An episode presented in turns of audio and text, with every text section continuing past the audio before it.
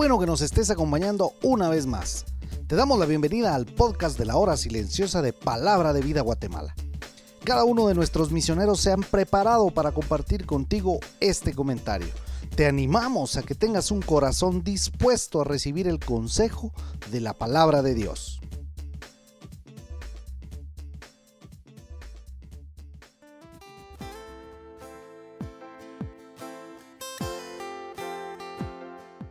Bienvenidos a un podcast más de la hora silenciosa. Mi nombre es Ferdi Barrios y es un privilegio para mí poder compartir contigo este tiempo devocional.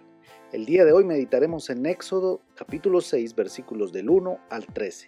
Seguramente ya leíste el pasaje del día de hoy, si no, puedes ponerle pausa a este audio y léelo.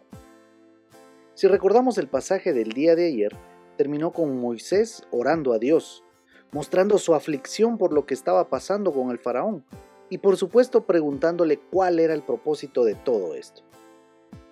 Iniciando el capítulo 6, ahora Dios responde a Moisés. Y acá quiero hacer un pequeño paréntesis antes de ver la respuesta de Dios. Y es que es hermoso pensar que cuando oramos al Señor, porque estamos reconociendo que no lo sabemos todo o no podemos con todo, Él trae las respuestas a nuestros cuestionamientos.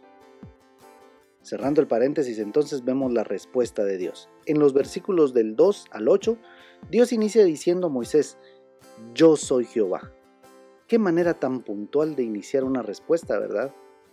Y es que Dios quería que Moisés supiera que el que estaba hablándole, el que estaba por darle las respuestas a sus cuestionamientos, es el mismo que hizo las promesas a los patriarcas. Y sigue siendo el mismo ahora que está respondiendo a Moisés. Dios mantiene sus promesas y la mantiene aun cuando aquellos a quienes fue hecha la promesa no están para ver si se cumple o no. Qué fácil es para uno de hombre, ¿verdad?, hacer una promesa y no cumplirla.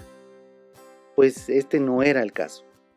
Por eso la forma de iniciar la respuesta, haciéndole ver a Moisés que Dios no olvida su promesa y por supuesto la cumple. Y es interesante cómo Dios enfatiza quién es el que está hablando, porque lo hace tres veces en estos versículos. Como cuando nuestro papá termina de darnos una instrucción y nos dice, ¿te quedó claro? Y nos vuelve a preguntar, ¿te quedó claro? Eso es lo que Dios le estaba queriendo dejar claro a Moisés. Moisés, yo soy Jehová. Por eso lo hace tres veces. Y entonces Dios le recuerda la promesa que hizo al pueblo de Israel y lo hace con siete afirmaciones. Y fíjate, inicia en el versículo 6. Yo os sacaré. Dice también, os libraré de su servidumbre. Os redimiré. Os tomaré por mi pueblo. Seré vuestro Dios. Os meteré en la tierra. Os la daré por heredad. Y fíjate la forma tan peculiar de sellar su respuesta. Yo Jehová. Ahora en el versículo 9, después de escuchar esta profunda respuesta, Moisés seguramente recupera el ánimo, ya sabiendo lo que Dios estaba haciendo con su pueblo, ¿verdad? Y ya animado entonces, va a dar el mensaje a todo el pueblo. ¿Y cuál fue la reacción del pueblo? No creyeron. Ellos seguían aferrándose a su condición de esclavos, pensando que no había forma de romper ese vínculo con el faraón.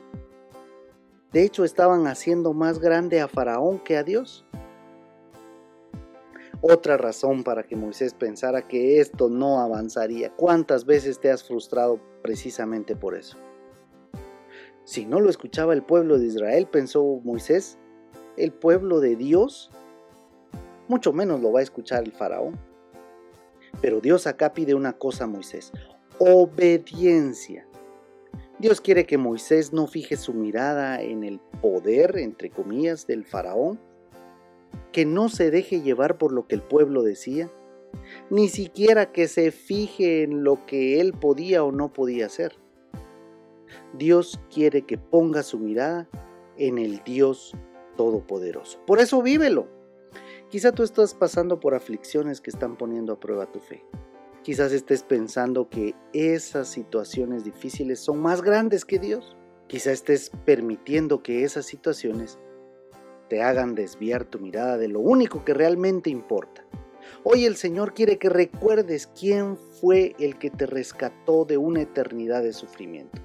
Y así como Moisés, tú también busca las respuestas a tus inquietudes a través de la oración.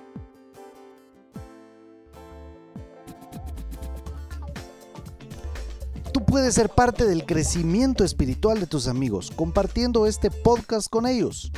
Síguenos en nuestras redes sociales para recibir más recursos como este.